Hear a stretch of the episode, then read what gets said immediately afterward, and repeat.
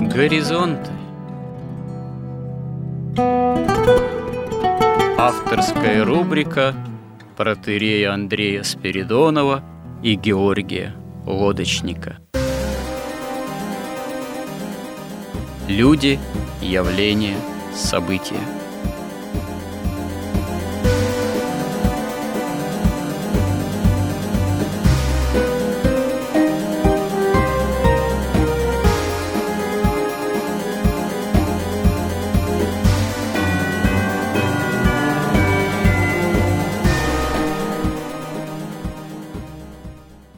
Добрый день, уважаемые радиослушатели. В эфире радио «Благовещение» и в нашей постоянной рубрике «Горизонты» я, протерей Андрей Спиридонов, и мой добрый постоянный собеседник Георгий Лодочник. Продолжаем наши смысловые и словесные изыскания в области нахождения, понимания, уточнения христианского мировоззрения, понимания того, что с нами происходит в современности, как жить по-христиански, как по-христиански понимать то, что с нами происходит. И проделываем мы это во многом, исповедуя себя э, христианами и опираясь на библейское именно понимание истории, в том числе самой библейской истории, ну, истории человеческого рода, и с этой точки зрения, и, собственно говоря, пытаемся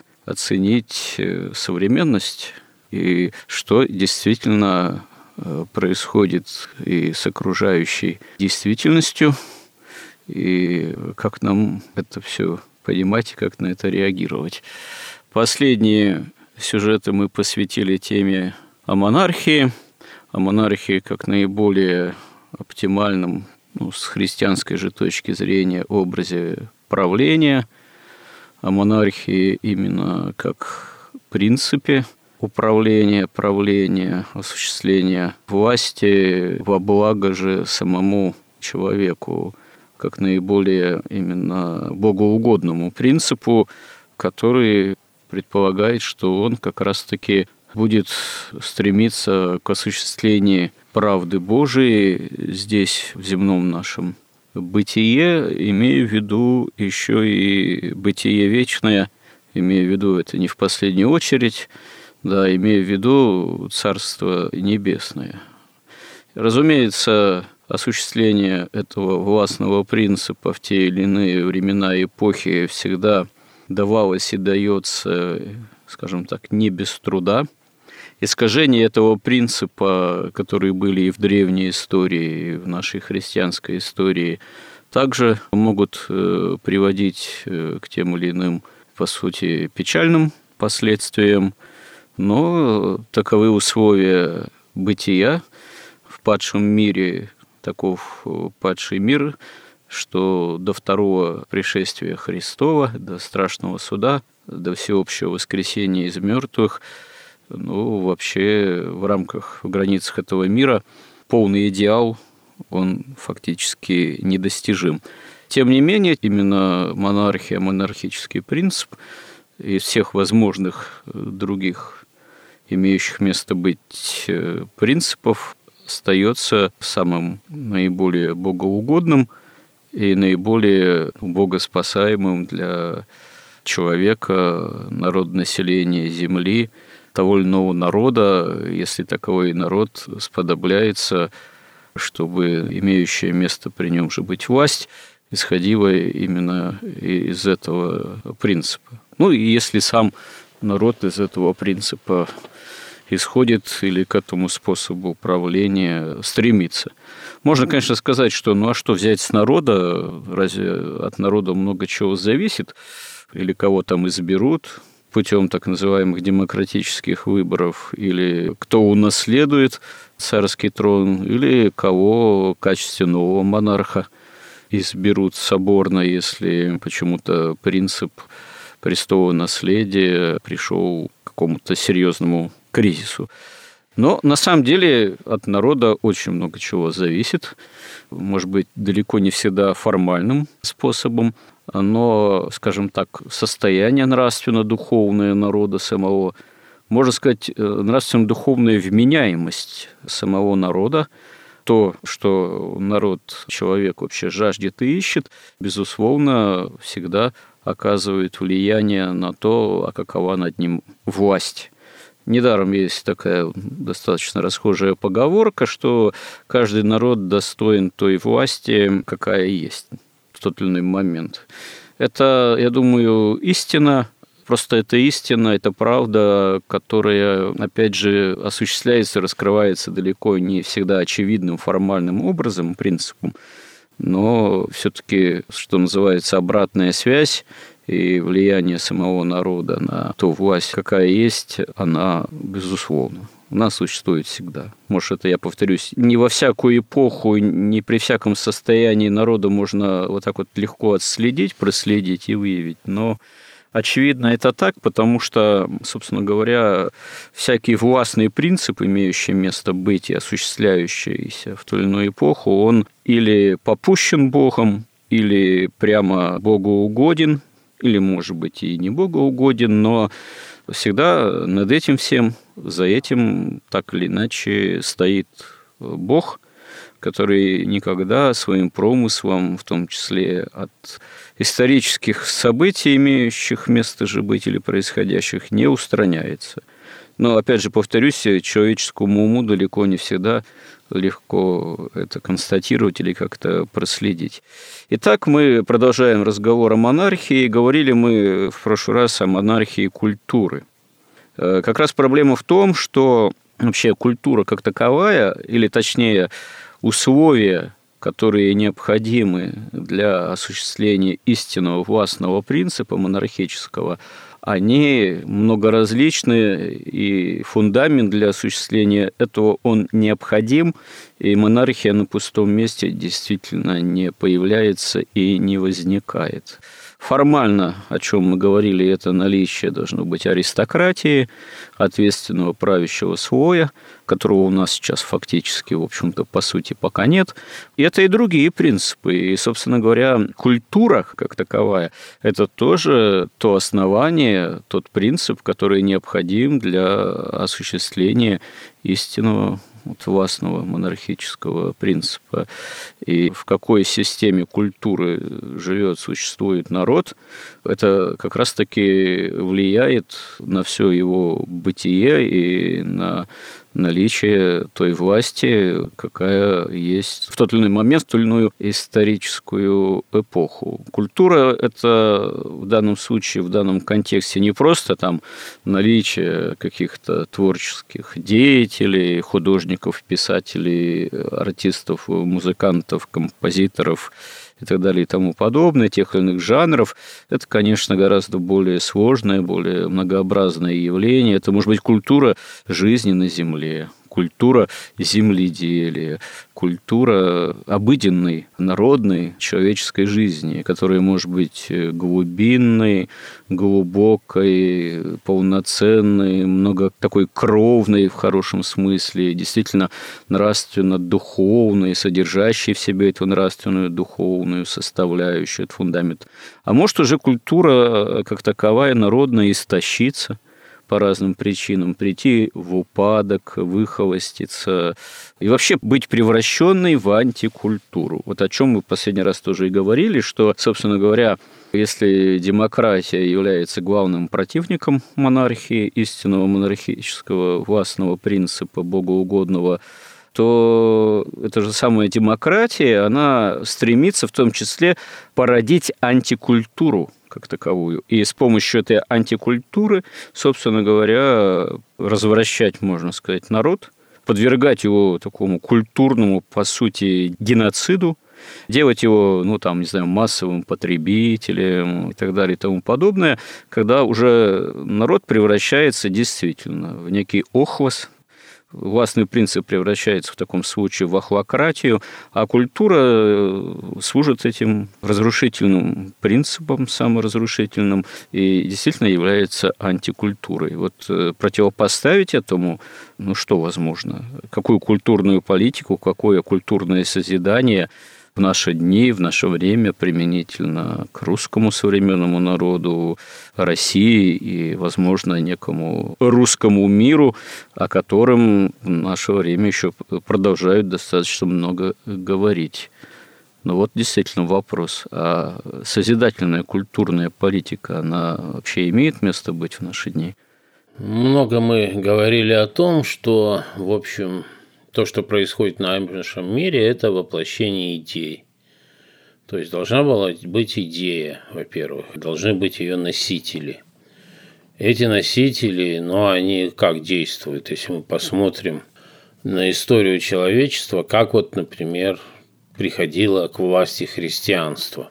Оно доказывало, во-первых, верность христианства сначала своим мученичеством.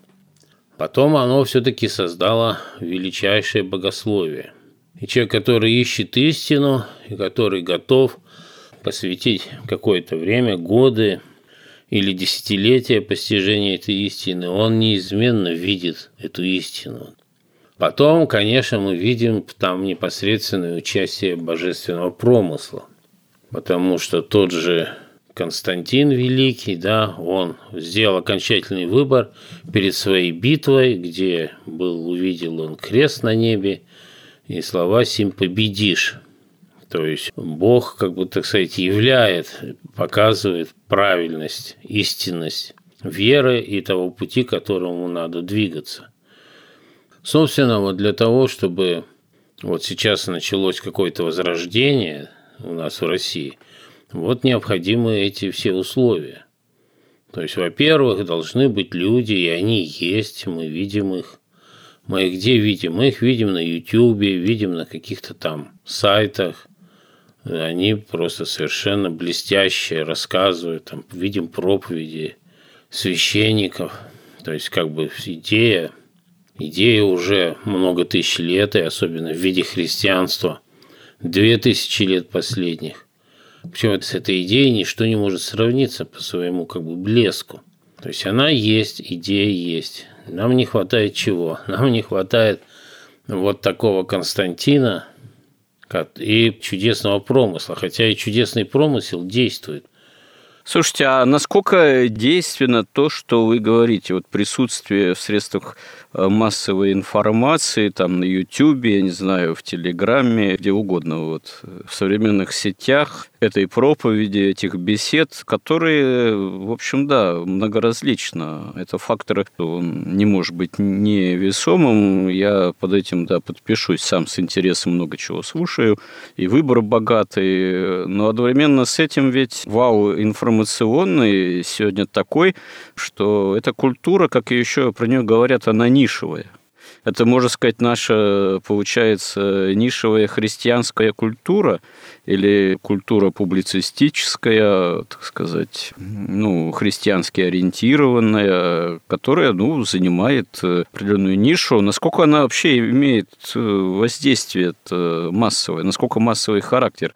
И не может ли получаться так, что по афоризму еще нашего поэта Крылова, баснотворца, вот, Васька слушает доест. То есть силы антикультуры, э, силы зла, они продолжают свое дело разрушительное, несмотря на всю, ну, фактически нашу проповедь.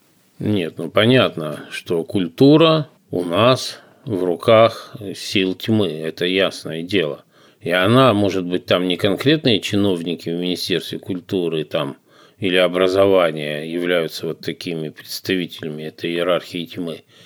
Но то, что есть механизмы, с помощью которых ими очень жестко управляют, здесь сомнений быть не может. Причем это универсальная система вообще во всем, так сказать, цивилизованном мировом сообществе, она единая. Тут надо нам что сказать? Мы много раз об этом говорили, и если мы будем всегда идти, так сказать, логически сверху вниз, то это намного получается более ясная картина простая. То есть есть две основные идеи – тайна спасения и тайна беззакония.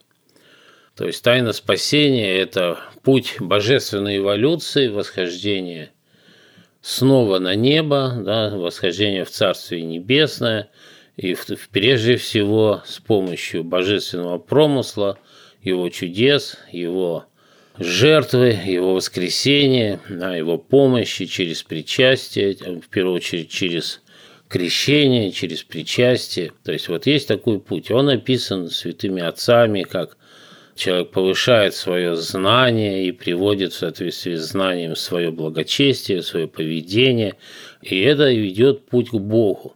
Этот путь порождает соответствующую культуру.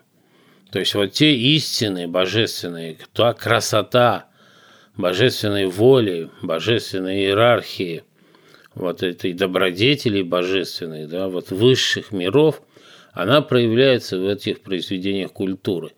И настоящая культура, она ведет человека вверх.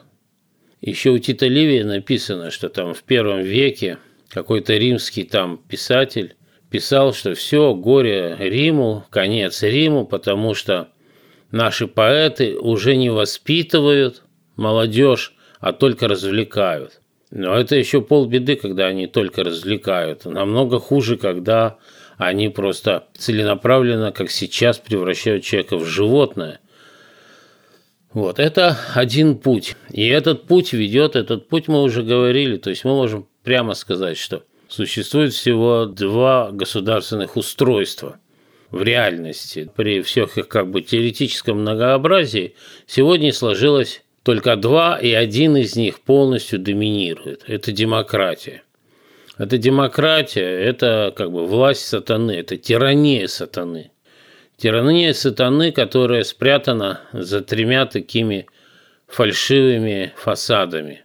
То есть это сначала идет вот это Кабала и другие там магические учения, как бы, так сказать, постигающие истину, так сказать, один фасад, за ним уже стоит финансовая олигархия, власть олигархии, власть денег, религия денег, и за ним стоит демократия. Поэтому любая демократия внутри себя, она управляется реально. Значит, финансовая олигархия, финансово управляется олигархия – вот эта иерархия тайны беззакония, иерархия тайны беззакония управляется сатаной.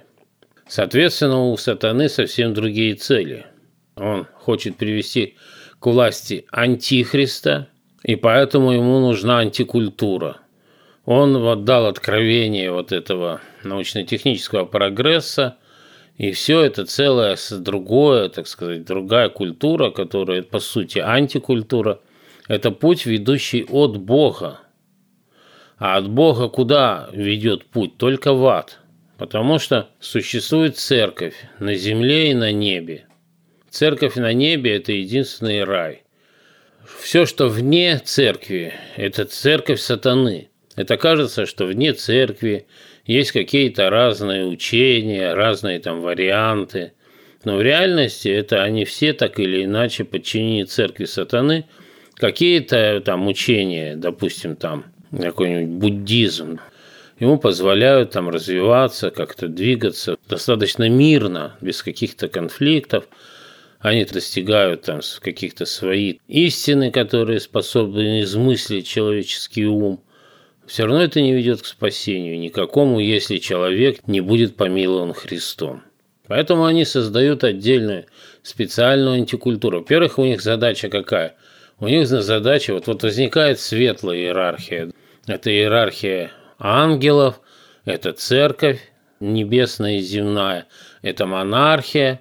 И когда две вот эти светлые иерархии, монархия и церковь на земле, вот они реализуют на земле вот эту тайну спасения. Для того, чтобы получить власть над землей, понятно, что вот этим всем иерархии тьмы надо было сначала ослабить, осмеять и разрушить иерархию света – и прежде всего им надо было, конечно, получить государственную власть, то есть разрушить монархию. Чтобы разрушить монархию, надо было разрушить веру. Надо вот эта идея прогресса, суть которого, что все будущее лучше предыдущего, она разрушает отцовство, потому что дети уже к вере отцов, они системно так обучаются, что отец верит вот в Христа – но это же в прошлом, а сейчас прогресс дает новое знание. Что слушать отца? От отца надо взять только все, что он материально от чего добился, вот это присвоить, а религия, вера, там, знание должно быть уже самым современным, самым прогрессивным. Вот все это разрушение отцовства, царства и священства мы видели, как оно происходило на протяжении, по крайней мере, там, ну, 1300 лет, 1500 лет в Западной Европе, потому что сатана избрал Западную Церковь как самое слабое звено, которое – Первые не устояли в вере, первые изменили догматы веры, причем на самом существенном уровне. Первые начали торговать Христом, первые легализовали вот этот вот частный судный процент. Как только протестанты пришли к власти, буквально мгновенно они легализовали для христиан в Европе частный судный процент и все вот это ростовщичество. То есть это два разнонаправленных потока – поток в небо и поток в ад. Поэтому, когда они приходят к власти через демократию, этим же управляет сатана исключительно. И уже он через свою иерархию строит культуру, антикультуру. Он разрушает настоящую культуру, которая ведет к небу, которая ведет к Богу, и создает антикультуру, которая ведет в ад.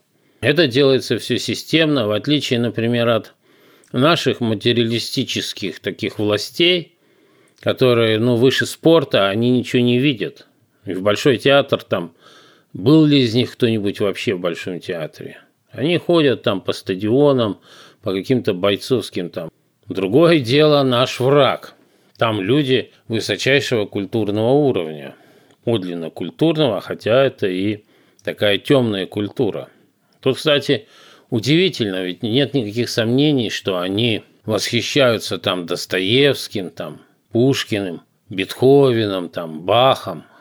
Бах вообще такая музыка достаточно духовная, и даже, наверное, духовными песнопениями. И они каким-то образом включают это как-то в свое обучение, в свой культурный уровень. Но они, по крайней мере, прекрасно понимают, что снизу от спорта, вот идя от спорта, ну, построил ты 148 стадионов. Это ничего не даст. Ты никогда от спорта не перейдешь к поэзии. Да? Пожалуйста, хотите строить стадионы, стройте. А вот попробуйте там, не знаю, может быть, уже там в школе при Московской консерватории есть школа фортепианная для детей. По крайней мере, 15 лет назад там не было ни одного целого фортепиано в то время как Карл Дугин там, у него нашли миллиарды долларов на офшорных счетах, которые как раз он должен был тратить на вот это вот обеспечение нашей как бы музыкальной культуры. Ну, вы знаете, у меня есть друзья достаточно близкие, которые работают в сфере, в том числе преподавания музыки, ну, в училище в московском музыкальном там, вот, школе. Нельзя сказать, что нет в этом смысле никакой там политики, попыток ее осуществить или финансирования. Но это все достаточно, по сути-то, все равно остается таким бюджетным и убогим. Все равно имеет место быть какой-то, ну, выражаясь, может быть, таким вульгарным языком, мухлёж на государственном же, внутри государственном, внутри там Министерства культуры или образования уровне. Все равно что-то там пытаются экономить, что-то пытаются урезать.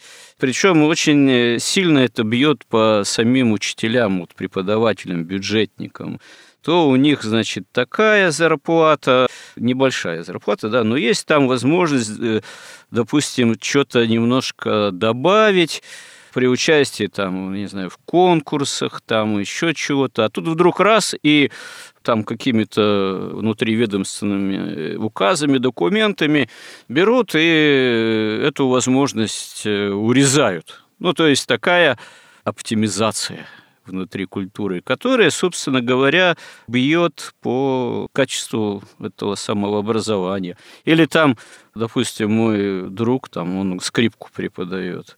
Вот надо закупить определенное количество инструментов для конкретного там училища, или даже не для училища, а для сети этих школ скорее. До этого нужно выделить определенное финансирование, понятное дело. А какие скрипки чего закупать? Какого качества? Какая цена у этих скрипок, у этих инструментов? Это же все немаловажно, потому что учиться играть на дубовом, тяжелом, мертвом, можно сказать, инструменте, там, ребенку, кому, ну, это пытка заведомая.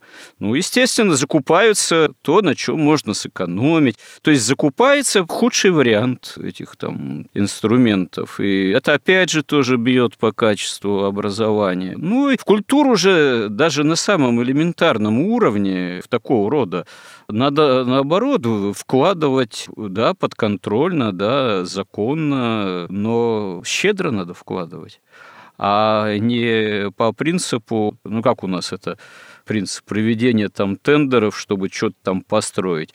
Кто меньшую сумму предлагает, тот тендер выигрывает, а потом он построить не может за эти деньги, потому что это невозможно то, что предлагалось за эти средства, реально что-то построить. Или это будет действительно на песке того, гляди, упадет. Так и в системе культуры, с одной стороны, да, удивительно, что стадион это строим, да, стадион же гораздо построить стоит дороже, чем скрипки закупить нормальные для соответствующих там школ или училищ. Так нет. Видимо, на стадионе там проще что-то еще и украсть, и распилить, и так далее, и тому подобное, потому что масштаб такой, пойди все проконтролируй. А на скрипках особо тут не утащишь, так сказать, не украдешь, хотя кто его знает. Но в результате страдает э, само, я повторяюсь, качество образования, сами там дети страдают и так далее. И действительно какая-то в таком случае культурная политика, если она по остаточному принципу осуществляется. Ну вот если мы смотрим снизу вверх, так сказать, марксистско-ленинским взглядом, то нам кажется, да, что это все происходит там, потому что воруют там, воруют тут, все украли. Но если мы смотрим сверху вниз, мы прекрасно понимаем, что это жестко проводимая политика невидимых вот этих структур, которые правят демократическими всеми государствами. Вы имеете в виду поощрение именно воровства внутри этой системы, это как необходимая составляющая. Э, с какой целью? Потому что так система работает, или чтобы этим воровством, необходимостью воровства, обогащения таким образом развращать самого человека современного? Нет, дело в том, что воровство, оно неотделимо от капитализма. Собственно, само по себе ростовщичество в своей, так сказать, сущности – это воровство.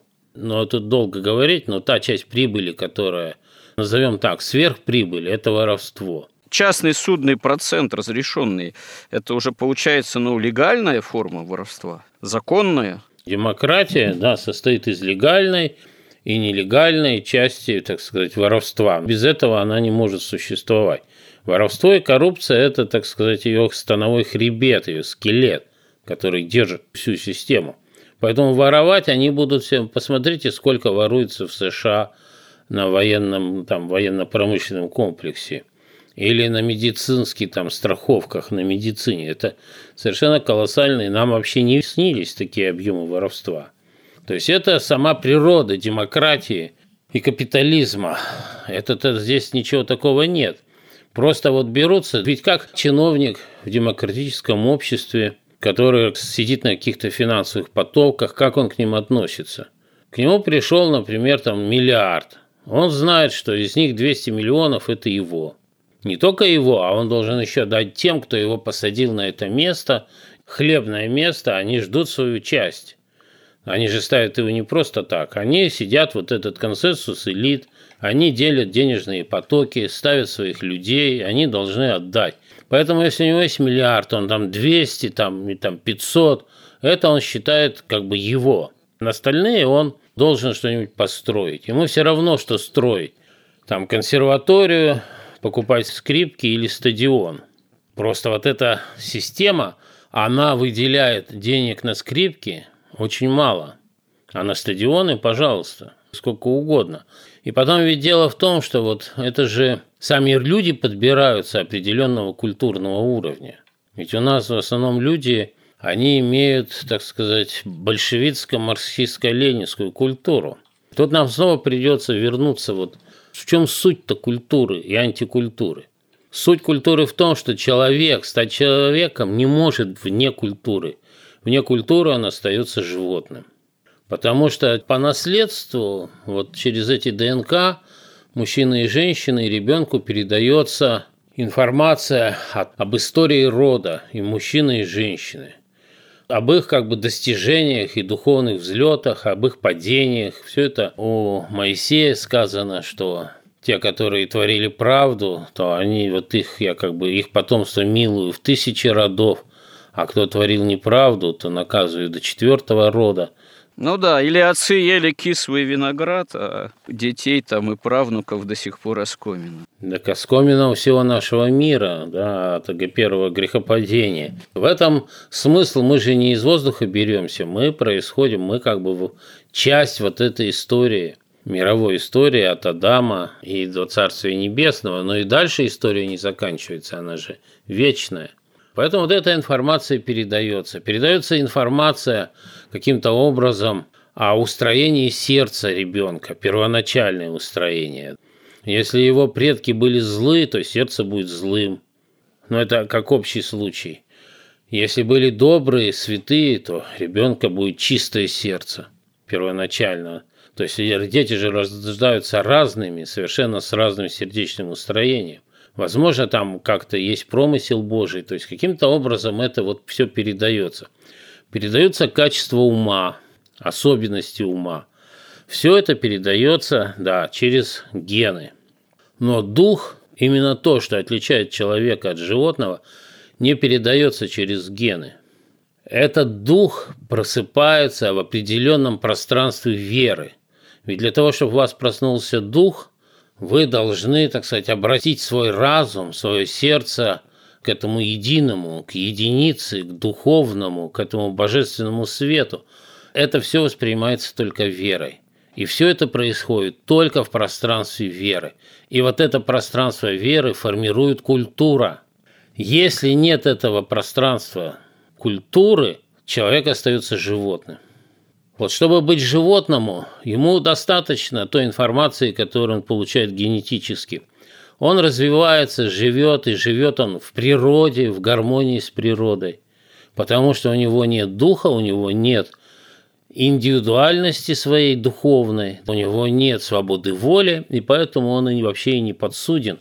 Вся его жизнь предопределена внутренним устройством и внешними обстоятельствами. Но у человека совсем не так. У него есть эта индивидуальность. Именно культура защищает его от растворения в этой природе. А что значит культура? Культура – это пространство веры, потому что сама культура проистекает из религии, из представлений нации, что есть истина, что есть ложь, что добро, что зло. И эта культура формируется такая, национальная она всегда, не существует какой-то интернациональной культуры, потому что туда культуру, помимо религии, привносятся там географическое положение, где живет народ, там климат, какие-то особенности есть. То есть это накладывает, и культура становится исключительно национальной. Хотя религия, она наднациональна. Но вот воплощение религии в реальности, она как раз и формируется в культуре. Это именно то, что совершенно ненавистно вот эта идея воплощения тайны беззакония на земле. Потому что вот это когда культура сатаническая, антикультура, да, тогда хорошо все. Но если вы имеете дело с человеком культуры, православной культуры, вы не можете его убедить не вот в этих всех там смене пола, там в том, что извращения гомосексуальные, они, как сказать, по достоинству равны православной семье, которая есть домашняя церковь. То есть они ведь что хотят? Уравнять высшую форму уже не человеческого разврата с домашней церковью божественной, да, то, что они сейчас делают. А они не могут существовать, эти два представления, в рамках одного народа, в рамках одной культуры. И мы видим, как гибнет настоящая культура, целенаправленно гибнет. Вот я как-то читал статью как в США уничтожили три поколения гениальных настоящих художников. Потому что при капитализме, вот в этом цивилизации денег, там все, любое качество переводится в количество. А как вы переведете там гениальность художника, там какого-нибудь, да еще христианского, в количество? Только путем аукционов. И тогда они начали делать так, совершенно системно и осмысленно. Они берут какого-нибудь слабоумного человека, который совершенно не в состоянии вот к этим божественным созерцаниям истины, к этим откровениям, который за откровение выдает какие-нибудь придумки, там взять банку Кока-Колы мятую и нарисовать ее где-нибудь там, не знаю, там на каком-нибудь холме или на каком-нибудь здании и сказать, вот это гениальное современное искусство. Понятно, что это вообще не искусство и не имеет отношения к культуре, как у нас сейчас есть актуальное искусство. Это актуальное искусство вообще не имеет отношения к искусству. Это антиискусство, входящее, так сказать, в антикультуру. Что они делали? Они покупают там за 100 долларов на аукционе вот такие поделки. Через год сами же у себя покупают за 1000 долларов. Еще через год покупают за 10 тысяч долларов, потом за 100 тысяч долларов, потом за миллион долларов. И это все фиксируется, это же рыночная стоимость его. И вот эта вся мазня, лишенная вообще там всякой искры, всякой красоты, потому что именно красота есть белеск истины. Поэтому они утверждают, что безобразие также как бы может быть предметом искусства, как и красота. Там красота банальна, любовь банальна, а вот извращение, всякое безобразие – это новый взгляд на реальность, это подлинная правда. Вот мы видим это так. А эталон-то красоты тогда в чем? в этой системе антикультуры, по сути. Ведь э, в системе традиционной культуры, ну, есть чем сравнить, так сказать, там, Бах это или, я не знаю, Киркоров, ну и так далее. То есть есть критерии оценки истинности, таланта и так далее. А тут, если скажем так, банка мятая или не мятая Кока-Колы в одном случае, в другом случае. Или как тоже какие-то там акционисты вот современные, там они могут использовать, я не знаю, в качестве основного предмета какого-то своего произведения, там, извините, писсуар но писсуар там в туалете в собственном смысле или как э, предмет изображения какого-то произведения там изобразительного, что называется, это, в общем-то, все равно есть писсуар, и сам по себе он э, критерием, эталоном не может служить. То есть получается, что само по себе нечто безобразное, некий низ, некая грязь, а уже являются эталоном этой культуры, но ведь э, это слишком общий критерий. Грязь на улице, опять же, или грязь сама по себе как основной предмет изображение на картине, причем, ну, куда больше и никакого смысла-то и не привнесено, и не, как это не структурировано. Это, в общем-то, одна и та же грязь, я повторюсь. Они-то сами в таком случае расписываются, что нет никакого эталона, никакого критерия для искусства. Или это просто то, что они определили изначально, вот за это мы заплатим в конечном счете миллион, чтобы уронить всех в эту грязь. Тогда это и есть критерий? Но дело в том, что сатана, он же ничего создать, придумать нового не может. Он все повторяет, только все искажает, все пародирует Бога. То есть там у нас и понятная в нашей культуре понятная иерархия. Мы видим эти откровения божественные, по степени этих откровений, по степени красоты, мы понимаем истинность, насколько вот это произведение соответствует реальности, подлинной истинности. Понятно, что сатана в своей антикультуре, вот в этом всем актуальном искусстве, вот опять возвращаясь к рэпу, но рэп там, песни там негритянских уголовников, да, такой шансон негритянских уголовников. У них там возникают и свои иерархии, люди, которые там какие-то наматывают там бантики там на гвоздики, у них тоже своя иерархия. Они же создают эту иерархию, то есть потому что во-первых, это должно выглядеть как настоящее. А проблема вот всех современных художников, она именно заключается в том, вот вы не были никогда на выставке актуального искусства в Москве. О, я помню, сходил. Это настолько жалкое зрелище, это ужас. Тут бумажки наложены с циферками, там какая-то, значит, вентилятор, подстаканник, там в нем чай, ложечка, все это трясется, иногда ложечка вздрагивает, как бы имитация, что в поезде. И там такой листок, где написано о чем. Кто-то там, не знаю, раскорочил вот так вот, там картон, там кто-то так. Их много. Потому что одно дело быть там каким-нибудь Микеланджело или Рафаэлем, это иметь надо духовное озарение. Да ладно, Микеланджело, но тут же за ложечку-то миллион-то все-таки не заплатят. Как выбиться-то? За всякую ложечку. Вот как раз, вот я сейчас заговорю, вот смотрите. Вот что писал Исаак Сирин, вот для того, чтобы быть Рафаэлем. Он писал, у кого ум осквернен постыдными страстями, и кто поспешает наполнить ум своим мечтательными помыслами, тому заграждаются уста, наказанием за то, что он, не очистив прежде ума скорбями и не покорив плотских вожделений, но положившись на то, что слышало ухо и что написано чернилами, устремился он прямо вперед, идти путем, исполненным мраком, когда сам слеп очами. Ибо и те, у кого зрение здраво, будучи исполнены света и приобретя себе вождей благодати, день и ночь бывают в опасности, целый день и даже ночь по причине ужасов, ожидающих их в пути, встречающихся им страшных стремнин и образов истины – оказывающихся перемешанными с ее обманчивыми призраками. То есть это же огромный духовный труд. Поэтому таких гениев единицы. Другое дело там взять и прибить там что-нибудь к брусчатке Красной площади. Никакого ума не надо, ничего не надо. Понимаете, не нужно ничему учиться. Поэтому вот этих претендентов стать вот этими великими художниками, творцами актуального искусства, их тысячи, если не миллионы.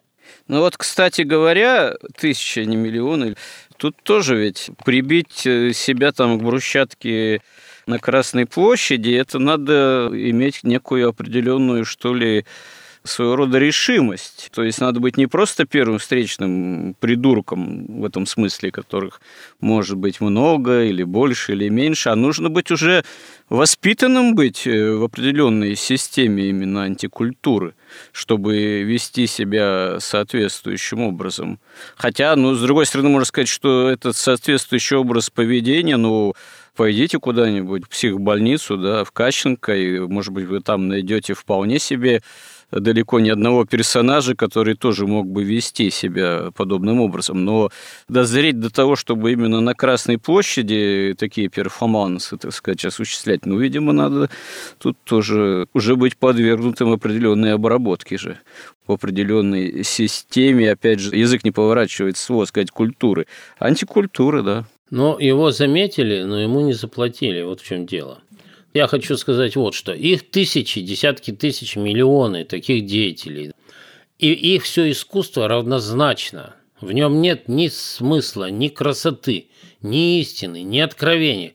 Они все одинаковы. Поэтому возникает некий жребий. Поскольку работает система, вот эта вот, которая должна создавать вот эту иерархию антикультуры, весь вопрос в том, на кого упадет жребий.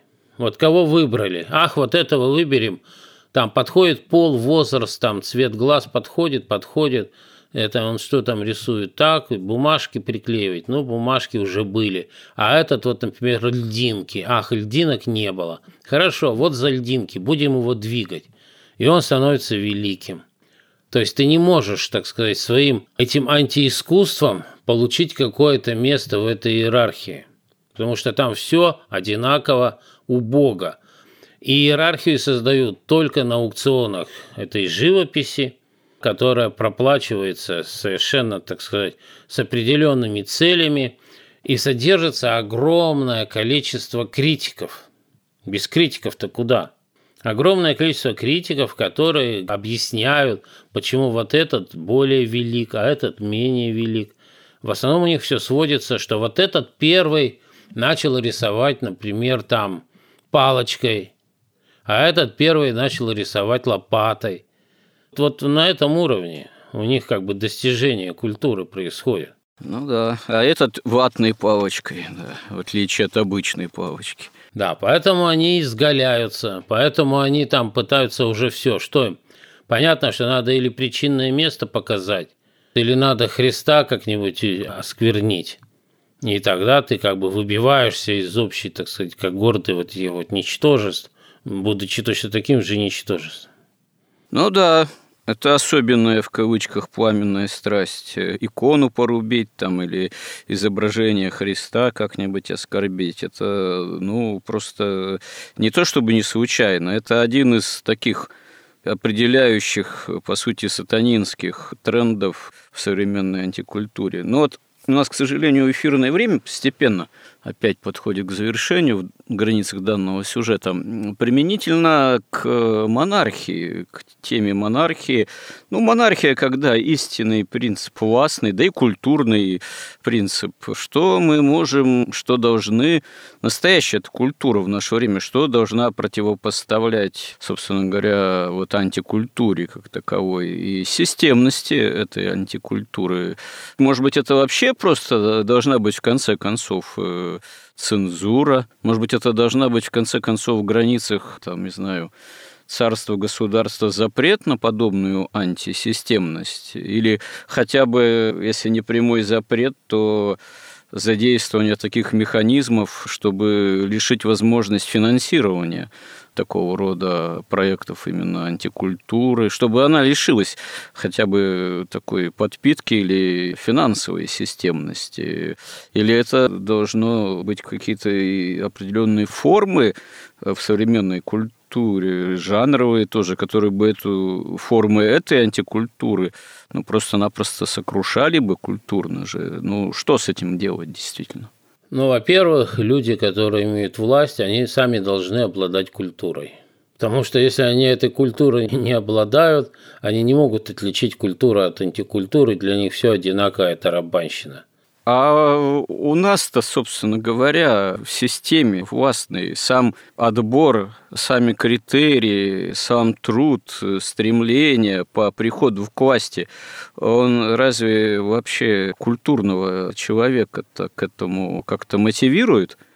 Как говорится, есть поговорка, чтобы быть женой генерала, надо выйти замуж за лейтенанта. Но чтобы лейтенанту стать генералом, надо в кавычках не просто потрудиться много, но порой надо такими способами, методами, далеко с точки зрения христианской, не нравственными эту карьеру делать, так это не только там к генералитету относится, это вообще к системе, наверное, восхождения в любой сфере карьерного роста относится. Мне кажется, по-настоящему внутренне э, культурный человек, он, собственно говоря, часто и не хочет этим путем идти. Тогда где же взять настоящих культурных? Ну вот тут мы и приходим к тому, что демократия принципиально отвергает культуру. И, конечно, во власть культурные люди никак не попадут. Культура нужна монархии, потому что чем культурнее ее народ, ее аристократия, ее люди, тем выше сама монархия, и тем крепче монархия, и тем более она исполняет волю Божию на земле, в чем вообще и заключается ее предназначение. Наоборот, эти люди не могут жить в демократии, они становятся маргиналами. Вот как я говорил, вот эти художники, три поколения великих американских художников, а их вообще не покупали – и критики писали, что это все старое никому не нужно. А покупали всяких недоумков. И точно так же, ну вот есть художник, он пишет сам себе. 20 человек культурных там каких-то его находят, покупают. То есть сама сущность демократии, она как бы сатаническая, и им не нужен человек культуры, им вообще не нужен человек, имеющий дух, имеющий свободу воли, им нужен раб, Раб, которого научили 20, 30, 50 словам, которые нужны для исполнения его профессии. Там, например, повар может 200 знать там терминов, а, допустим, там охранник, ему и 10 слов достаточно. Им нужны животные, им не нужны люди. Ну да. Еще и пара-тройка нецензурных выражений для связи с остальными словами в предложении. Ну, может быть. Ну, у нас эфирное время, да, уже закончилось фактически, поэтому э, продолжим тему культуре, культуре истинной и культуре неистинной, антикультуре разговор, наверное, если Бог даст, будем живы с Божьей же помощью в следующий раз. Я бы хотел только добавить еще, что вообще культура рождается из разделения человека на мужчину и женщину. Если бы этого разделения не было, то культура бы тоже была бы невозможна. Очень важное уточнение. Как раз-таки в следующий раз и об этом тоже, так сказать. Как говорят на светских каналах, не переключайтесь. Будет интересно. Спасибо всем, кто с нами, кто нас поддерживает. Спасибо, Господи, и кому все это интересно. И храни всех Господь. Горизонт на радио Благовещение.